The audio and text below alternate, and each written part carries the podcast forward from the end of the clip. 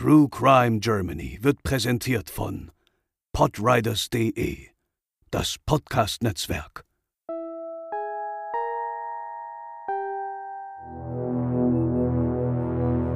Am 4. November 1982 verschwand die 18-jährige Lolita B. plötzlich spurlos. Sie war schwanger und auf dem Weg zu ihrem Freund, als sie das letzte Mal von Zeuginnen gesehen wurde. Die Ermittlungen verliefen im Sande. Fast 30 Jahre nach ihrem Verschwinden sollte dann dennoch die quälende Frage für die Angehörigen und vor allem für ihre Mutter und Schwester geklärt werden. Was war mit Lolita B. passiert? Heute bei True Crime Germany das Verschwinden der Lolita B.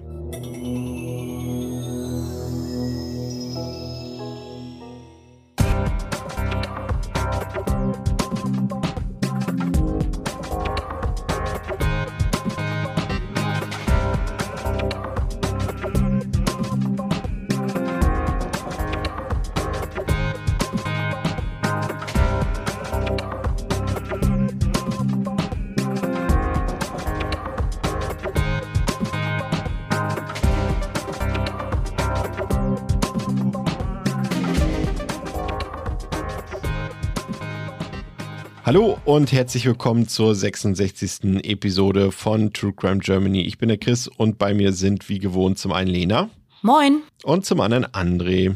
Hallo. Und wir wünschen euch natürlich ein frohes, aber vor allem gesundes neues Jahr. Wir hoffen, dass ihr gut ins neue Jahr reingekommen seid, dass ihr ein paar schöne Weihnachts- und äh, Neujahrsfeiertage verbracht habt und äh, dass wir jetzt gemeinsam ins neue Jahr starten können mit einem neuen Fall, den wir euch heute mitgebracht haben, den einige von euch vielleicht auch kennen. Das ist ein gar nicht so kleiner Fall, der ist ziemlich bekannt, nämlich das Verschwinden der Lolita B. Wir beschäftigen uns mit einem sehr außergewöhnlichen Fall, nämlich dem Verschwinden einer jungen Frau welches für fast drei Jahrzehnte nicht aufzuklären war. Wir sprechen hier von einer so unglaublich langen Zeit, in der ein Mensch einfach nicht mehr da ist, aber auch niemand weiß, was genau passiert sein könnte. Nun, dass niemand Bescheid wusste, ist dabei nicht ganz richtig, denn wir werden uns später auch mit dem Menschen befassen, der für Lolita B.s plötzliches Fortgehen verantwortlich war. Wie also kam es dazu, dass sie von heute auf morgen einfach verschwand? Fangen wir dafür einmal bei ihr und ihrem Privatleben an, um etwas mehr über ihren Hintergrund zu erfahren. Lolita B., geboren am 4. Oktober 1964, war eines von fünf Geschwistern und wuchs zusammen mit ihnen in sehr einfachen Verhältnissen auf. Gemeinsam lebten sie in dem Dorf Frauenkron in der Gemeinde Dahlem im Süden des Kreises Euskirchen in Nordrhein-Westfalen. Benannt hatten ihre Eltern die drittälteste im Bunde übrigens nach der berühmten österreichischen Schlagersängerin Lolita. Bei ihren Eltern handelte es sich um deutsche Vertriebene aus Schlesien. Für die damalige Zeit nicht ungewöhnlich, mussten doch rund 14 Millionen Deutsche ab Ende 1944 ihre Heimat in Mitteleuropa verlassen. Damals drangen Flüchtlingsströme aus Ostpreußen, Pommern, Brandenburg und auch Schlesien in den Westen, da sich die russische Armee in den Lebensraum drängte und Gewalttaten an der Bevölkerung verübte.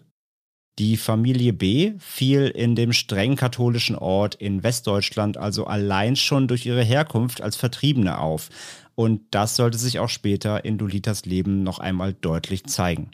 Im Jahr 1981, als Lolita 17 Jahre alt war, lernte sie den drei Jahre älteren Bauernsohn Josef K., der auch Jüppchen genannt wurde, kennen, der aus dem nahegelegenen Nachbardorf Scheid im Landkreis Vulkaneifel in Rheinland-Pfalz stammte. Und wie es das Schicksal so wollte, verliebten sich die beiden ineinander. Josef kam, anders als Lolita, aus äußerst wohlhabenden Verhältnissen. Sein Vater, der den Milchbauernhof an seinen Sohn vererben wollte, galt als der reichste Milchbauer der Region.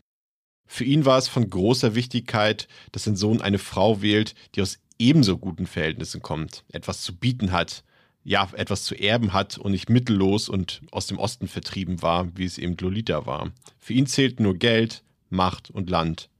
Angelika S., eine Freundin, und Lolitas Schwester Gisela P. erinnerten sich an die schwierigen Verhältnisse der Beziehung. Sie hat ihn geliebt, also sie hätte für ihn auch alles getan. Er für sie auch am Anfang, aber nachher merkte man, wie er wahrscheinlich von zu Hause immer mehr Druck bekam. Die Beziehung zwischen Lolita und Jüppchen war auf verlorenem Posten, wie ich das gesehen habe. Weil sie nicht akzeptabel von den Eltern war, also dem Vater. Sie hatte ja nichts, wie er immer ausdrückte. Sie war nichts und das passte nicht zu ihrem Sohn. Die soziale Kluft der Zugezogenen, der Fremden, macht es sowohl dem Liebespaar als auch der Familie nicht besonders leicht. Der Vater arbeitete auf Montage, um Frau und fünf Kinder zu ernähren. Die Mutter hielt derweil die Familie zusammen. In ihrem Elternhaus blieb Lolita auch nach ihrem Hauptschulabschluss wohnen. Sie war fröhlich, lustig, wie ein normales Mädchen in ihrem Alter. Sie war ja am Anfang von ihrem Leben wie ein junges Mädchen, das Träume hat. Vielleicht etwas große Träume, aber es waren Träume. So beschrieb ihre Schwester Lolita. Und einer dieser Träume war die Beziehung zu Josef, dessen Eltern sie als seine Freundin aber eben nicht duldeten. Die beiden waren gezwungen, sich heimlich zu treffen, und das, obwohl sie nur mehrere hundert Meter voneinander trennten. Also trafen sie sich in den Wäldern der Umgebung, um vor den wachsamen Augen der Großbauern versteckt zu bleiben. Den Hof durfte sie nicht betreten. Helene B., eine Nachbarin seiner Eltern, half des Öfteren bei der Arbeit, und auch sie bemerkte schnell, dass das junge Mädchen nicht wirklich willkommen war. Lolita kam hierauf, meistens um die Zeit, als ich die Kälber tränkte hier oben. Und sie stand da an dem Wegpfosten und da die ganze Zeit raufgeguckt. Aber die Mutter von ihm, die hat den Hof da bewacht wie so ein Hund. Richtig wie ein Hund. Und auch wenn sie versuchten, sich heimlich zu treffen, blieben die beiden nicht lange unentdeckt. Der Vater stellte Josef zur Rede und forderte, dass er seine Beziehung zu ihr sofort beenden sollte. Er setzte seinem Sohn zu, machte Druck, denn, Zitat, die B kam ihm nicht ins Haus. Er war der klassische Patriarch, der Landvogt, der Herr im Haus und über das Erbe des Hofes konnte er seinem Sohn Druck machen. Und das gelang ihm, denn mehrere Male machte Josef tatsächlich mit Lolita Schluss, kehrte allerdings immer wieder zu ihr zurück, was die innere Zerrissenheit dieser Entscheidung deutlich symbolisiert. Er liebte Lolita wirklich, doch er durfte es eigentlich nicht. Im Juni 1982 wollte er die Beziehung zum ersten Mal beenden, was bei Lolita zu Suizidversuchen führte. Ihre Schwester versuchte ihr ins Gewissen zu reden, sich nicht wegen eines Mannes und seiner Liebe wegen das Leben zu nehmen. Die Worte ihrer Schwester fanden Gehör und auch Josef versuchte die Beziehung freundschaftlich weiterzuführen. Lolita zog daraufhin aus, nach Jünkerath, einer Ortsgemeinde in der Vulkaneifel, nicht unweit von ihrer Heimat Frauenkron entfernt. Dort arbeitete sie in einer Näherei, in der auch Josef sie regelmäßig besuchte, außerhalb des Blickfeldes seines strengen Vaters. Und dann geschah das, was ihr Leben für immer verändern sollte. Sie wurde schwanger. Schwanger von Josef, dem Mann, von dem sie sich eigentlich fernhalten sollte, der sie beinahe in den Selbstmord trieb, doch den sie über alles liebte. Lolitas Familie stand fest hinter ihr. Selbst wenn er sie und das Kind nicht wollte, würden sie für das Baby schon sorgen. Das war klar. Sie versuchten ihr Mut zu machen. Josef hingegen tat, als hätte er von der Schwangerschaft nichts gewusst. Das wurde später in den Akten festgehalten, denn er vermischte sich ständig in den eigenen Aussagen.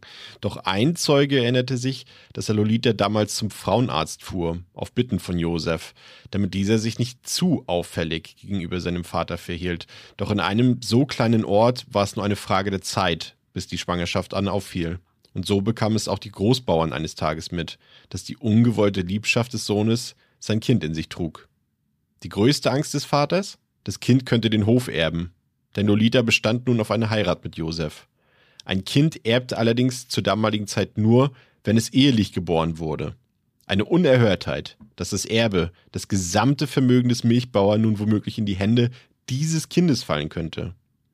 Also musste sich etwas überlegt werden, wie die Heirat irgendwie verhindert, aber trotzdem passend ausgeglichen werden konnte, damit man sich Lolita, das Ungeborene und endlich die ganze Familie B vom Hals schaffen konnte. Josef B. schlug daher eine finanzielle Abfindung vor. Eine einmalige Zahlung an eine recht mittellose Familie sollte in seinen Augen ausreichen. Sein Sohn machte derweil im Spätherbst, also im Oktober, November 1982, endgültig mit Lolita Schluss. Direkt einen Tag nach der Trennung war Lolita fest entschlossen, noch einmal den Hof zu besuchen, um mit Josef und auch mit seinem Vater zu sprechen. Das wäre ihr erster Besuch auf dem Hof gewesen. Sie bat eine Arbeitskollegin, sie mit dem Auto bis kurz vor den Hof in Scheid mitzunehmen. Sie bestand darauf, dass Josef für sein Kind aufkommen sollte, aber sie war auch davon überzeugt, dass er wohl eine andere, wohlhabende Freundin hatte in der Zwischenzeit. Die Kollegin ließ sie aus dem Auto steigen, da sie das letzte Stück bis zum Hof gehen wollte. Zwei Zeugen berichteten später in ihren Aussagen, sie auf dem Weg und der Nähe des Hofes gesehen zu haben. Danach verlor sich ihre Spur. Am nächsten Tag erschien sie nicht auf der Arbeit, woraufhin der Arbeitgeber die Familie wenige Zeit später telefonisch informierte. Lolita war mit Josef und seinem Vater am Tag ihres Verschwindens verabredet gewesen, um die Abfindung zu klären. Allerdings nicht auf deren Hof, sondern ihrer Wohnung in Jünkerath gegen 17 Uhr. Sie jedoch war schon früher mit der besagten Kollegin zu deren Hof gefahren. Auf dem Hof sei Lolita aber nie angekommen, meinte Josef K. Wenige Tage später fand eine Schwester von ihr einen Abschiedsbrief. Wir zitieren die ersten Zeilen aus diesem. Es tut mir leid, aber das, was du gestern Abend gesagt hast, hat mir ganz schön wehgetan. Du musst entschuldigen, aber ich hatte mir eingeredet, du würdest mich genauso lieben wie ich dich. Ich wusste ja nicht, dass du mich nur gut leiden kannst. Ich bin dir im Weg und darum ist es besser, wenn ich gehe. Vielleicht überlege ich sie mir noch einmal und komme zurück, um mit dir zu sprechen. Aber so wäre dir ja auch nicht geholfen, denn du willst ja einen neuen Anfang machen, ohne mich und deinem Kind. Du hättest dich auf mich verlassen können, dein Leben lang. Ich wäre nie wie Gisela geworden und ich war es auch nicht. Ich wäre für dich und das Kind da gewesen. Aber wenn du mich nicht mehr liebst und du Angst hast und man einen neuen Anfang machen möchte, dann gehe ich lieber ganz. Des Weiteren hieß es in dem Brief, Alle deine Sorgen wären gelöst, wenn ich tot wäre. Selbstmord wurde als wahrscheinliche Ursache ihres plötzlichen Verschwindens in den Fokus der Ermittlungen gerückt. Denn erste Hinweise zu ihrem vermissten Fall damals kamen zu dem Schluss, dass sie ganze zweimal versucht hatte, sich das Leben zu nehmen. Und mit dem Brief in der Hand war auch der Familie klar. Lolita hatte sich umgebracht. Ihre Schwester sowie dessen Ehemann suchten die naheliegende Umgebung mit ihrem Hund ab. Vielleicht lag sie noch irgendwo. Eine tagelange Suchaktion mit Hundestaffel, Feuerwehr und Polizeihubschraubern durch beide Dörfer Frauenkron und Scheid blieb aber ohne Ergebnis. Ebenso wie die eigenständige Suche der Familie. Auch ihre Freundin Angelika S. beteiligte sich damals an der Suche. Ich bin mit der Feuerwehr durch den Wald gegangen und bei jedem größeren Haufen Geäst habe ich gedacht, Hoffentlich liegt sie da nicht runter. Ich wollte nicht unbedingt dabei sein, wenn sie gefunden wurde. Doch von der 18-jährigen Schwangeren fehlte weiterhin jede Spur. Wirbel in den Fall brachte dann der Hinweis eines Busfahrers. Dieser sagte als Zeuge aus, Lolita vier Tage nach dem Verschwinden noch gesehen zu haben. Und genau diese Aussage sorgte dafür, dass die Suche nach ihr sofort abgebrochen wurde. Wir erinnern uns an den Fall aus Episode 63, Wo ist meine Mutter? Da ging es ja auch um einen vermissten Fall und wir haben uns eindrücklicher mit dem Umgang mit verschwundenen Personen beschäftigt. Eine volljährige Person darf aus freien Stücken gehen, solange keine Gefahr für Leib und Leben droht. Man könnte also meinen, der Fall sei hier tatsächlich abgeschlossen, so wie es die ErmittlerInnen damals auch angenommen hatten. Was jedoch erst Jahre später aufgeklärt wurde, der Busfahrer konnte Lolita gar nicht gesehen haben am besagten Tag denn er hatte zu der Zeit gar keinen Dienst. Ja, und Josef K. lebte nach dem Verschwinden einfach normal auf dem Hof seiner Eltern. Er hatte Geschichten erzählt, dass sie sich jetzt prostituierte, um über die Runden zu kommen und auch viele weitere Gerüchte in die Welt gesetzt, warum Lolita die Pferde durchgegangen sind und sie abgehauen ist. Und schon nach kurzer Zeit gab es in der Tat einige Annahmen um ihren Verbleib. Sie sollte nach Holland gefahren sein, um eine Abtreibung vorzunehmen. Doch viele glaubten nicht daran, dass sie diesen weiten Weg bis in die Niederlande zurücklegen konnte, ohne ein einziges Mal gesehen worden zu sein. Manche vermuteten, man hätte sie unliebsamerweise beseitigt, und manche dachten, sie würde jetzt woanders leben, hätte Fuß gefasst. Ja, und Lolitas Mutter sagte aber stets, da oben ist was ganz Schlimmes passiert. 1987, also ganze fünf Jahre nach ihrem Verschwinden, nahmen die Kripo die Ermittlungen dann wieder auf. Sie begannen eine neue Suchaktion, denn es bestand der Verdacht, dass sie doch Opfer eines Verbrechens wurde. Die Grundlage der Wiederaufnahme? Ein Tipp aus der Bevölkerung in Bezug auf ihre Schwangerschaft. Wir hatten es vorhin ja schon mal erwähnt, dass sich Josef K. in Widersprüche verstrickte. Mal wusste er davon, mal nicht. Und das kam den ErmittlerInnen nun auch nochmal verdächtig vor. Zitat aus einem damaligen Zeitungsartikel. Dem Täter auf der Spur, Dahlem Frauenkron. Die Kripo ist dem mutmaßlichen Mörder von Lolita B. dicht auf den Fersen. Davon jedenfalls ist der Leiter der eigens gebildeten Sonderkommission Oberkommissar Beaver fest überzeugt. Mehrere neue Hinweise aus dem Umfeld der Vermissten, so der Kripomann, hätten völlig neue Erkenntnisse gebracht. Beaver ist sich sicher, dass der Täter, der die damals 18-jährige Arbeiterin aus Frauenkron bei Dahlem vermutlich umgebracht hat, bald hinter Schloss und Riegel gebracht werden kann. Josef K. wurde also vorläufig festgenommen und einem Ermittlungsrichter vorgeführt. Doch die Tatsache, dass es keine Beweise gab und vor allem auch keine Leiche bisher gefunden wurde, führten dazu, dass der Totschlagverdacht gegen ihn nicht erhärtet werden konnte. Er kam also wieder frei. Die Ermittlungen wurden erneut eingestellt, zum zweiten Mal also. Aber der Fokus auf Josef K. und seinen Vater war nun stärker denn je, denn dass der Freund etwas damit zu tun hatte, war schon immer die Hauptvermutung gewesen. Nachweisbar war es jedoch nicht. Einige nahmen die Familie in Schutz. Sie wären zu solch einer Tat ja gar nicht fähig gewesen. 1987 war es nun, als der Fall geschlossen wurde. Die Akten hinterlegt bei der Kripo Trier. Lolitas Mutter hatte immer wieder versucht, den Fall wieder ins Rollen zu bringen, wandte sich an die Presse mit der Gewissheit, dass Josef K. und sein Vater hinter dem Verschwinden ihrer Tochter steckten. Doch all das war vergeblich. Die Jahre zogen ins Land. Im Fenster stellte die Mutter eine Kerze für ihre Tochter auf, während sie immer noch jeden Tag darauf hoffte, ihre Tochter würde wieder zurück nach Hause kommen. Doch sie blieb weiter verschwunden. Weitere 24 Jahre vergingen ehe im Jahr 2011 Kriminalkommissar Schuh den Fall wieder ins Gedächtnis rief. Und zwar über die damalige Ausgabe von Aktenzeichen XY ungelöst vom 24. August. Staatsanwalt Erik Samel äußerte dazu, dass es nach so langer Zeit sein könne, dass man das Gewissen einer potenziellen Täterin oder eines Täters anspricht mit so einer Fernsehübertragung. Selbiges galt natürlich auch für eventuelle MitwisserInnen. Die Hoffnung lag also nahe, dass Leute aus der Umgebung die bis dato schwiegen, sich endlich äußern könnten. Die Präsentation des Falls in der ZDF-Sendung sollte auf jeden Fall gezielt die Emotionen der Menschen ansprechen. Und so kam es, dass sich rasch nach der Sendung jemand bei der Kripo meldete und von einem Mitwisser in Verbindung mit Josef K. berichtete. Dieser Zeuge, ein Jugendfreund Josef K.s und Betriebshelfer, soll zur in Frage kommenden damaligen Tatzeit ausnahmsweise mal nachts nicht heimgekommen sein. Für ihn wohl sehr ungewöhnlich. Angeblich berichtete dieser Zeuge gegenüber seiner Mutter, dass er in diesem Leben nicht erzählen könne, was er in dieser Nacht erlebt habe. Kommissar Schuh lud diesen Zeugen nun vor und befragte ihn zum Verschwinden der jungen Lolita und musste zunächst hinnehmen, dass dieser seinen Nachfragen auswich. Auch hier appellierte Schuh an das Gewissen des Mannes. Und das mit Erfolg. Der Zeuge äußerte, dass Josef K. ihn mit zu einem Schuppen bei Scheid nahm. K. habe das junge Mädchen erdrosselt und damit getötet und nun sollte der Zeuge in der Dunkelheit der Nacht mithelfen, die Leiche zu beseitigen. Viel gesehen habe jedoch nicht. Zudem war der Leichnam mit Folie umwickelt. Die Leiche wurde nun in einem Auto abgelegt und von Scheid nach Frauenkron gebracht, einige Kilometer entfernt auf eine Mülldeponie. Dort wurde die umwickelte Leiche dann noch versteckt und auch mit dem umliegenden Müll überschüttet. Josef K. hatte diese Müllhalde von seinem Haus aus bestens im Blick und konnte über all die Jahre beobachten, wie ein Wald darüber vor sich hinwuchs. Doch die Informationen des Zeugen brachten den Fall nun wieder so richtig ins Rollen. Nur einen Tag nach den Aussagen dieses Zeugen wurde Josef K. dann in seinem Haus verhaftet.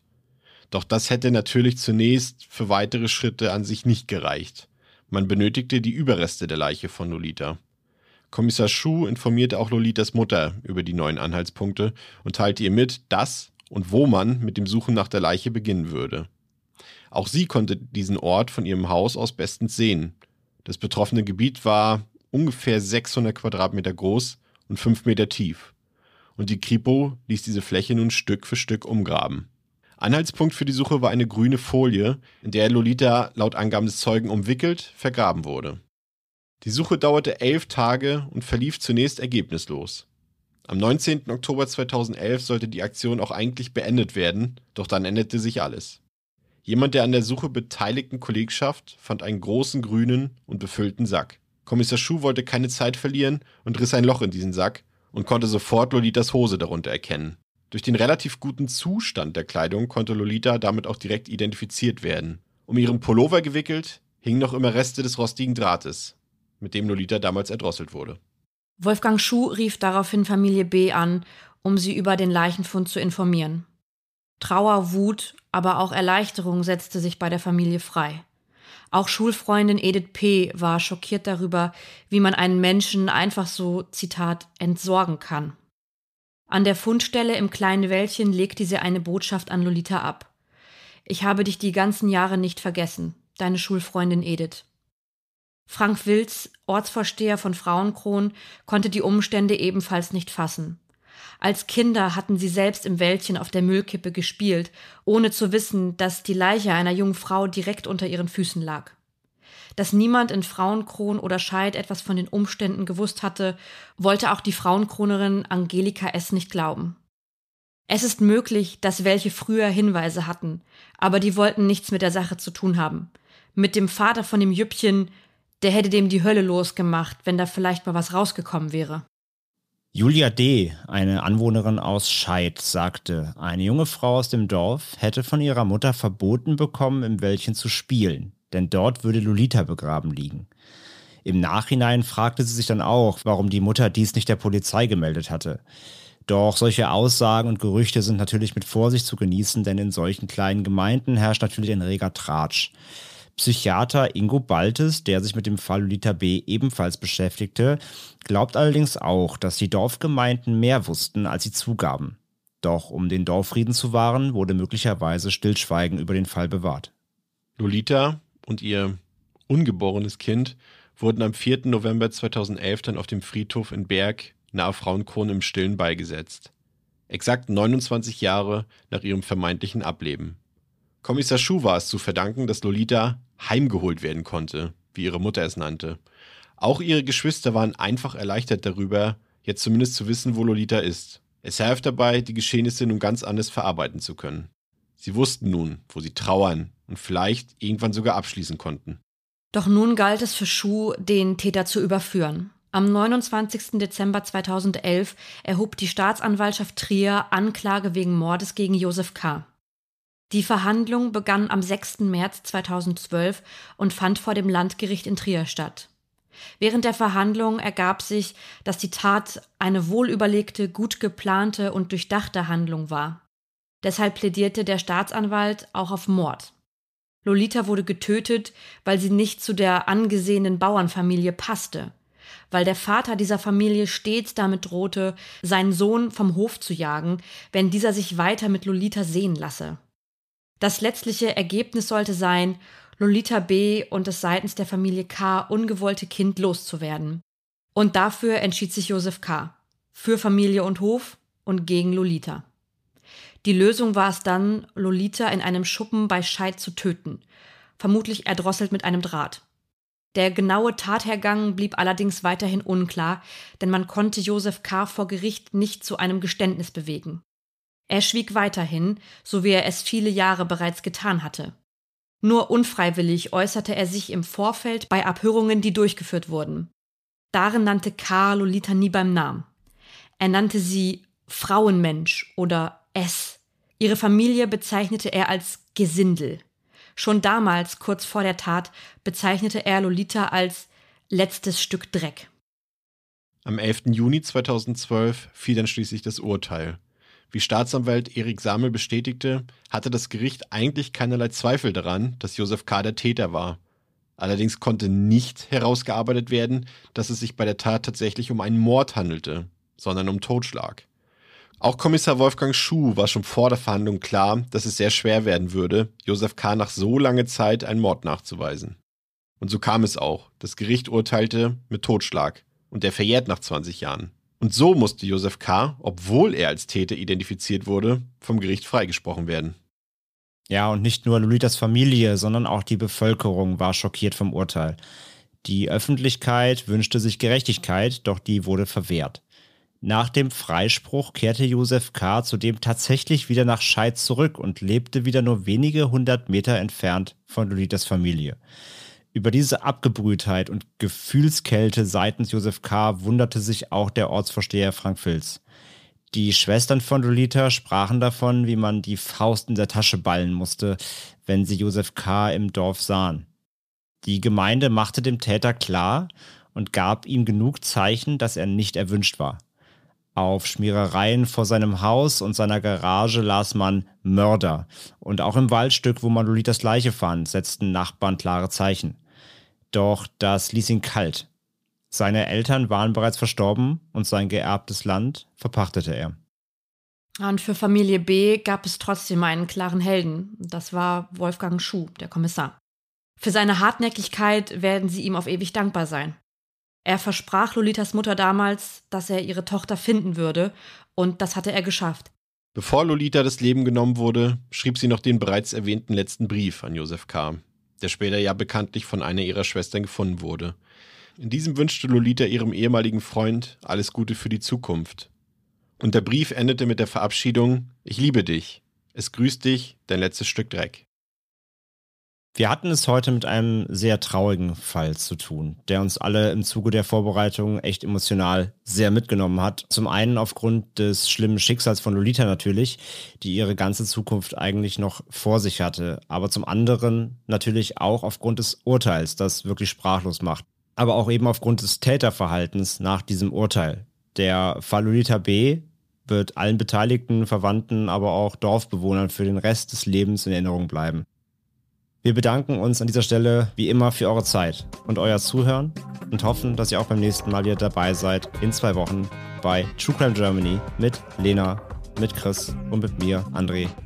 Macht's gut und bleibt sicher. Ciao. Ciao. Ciao.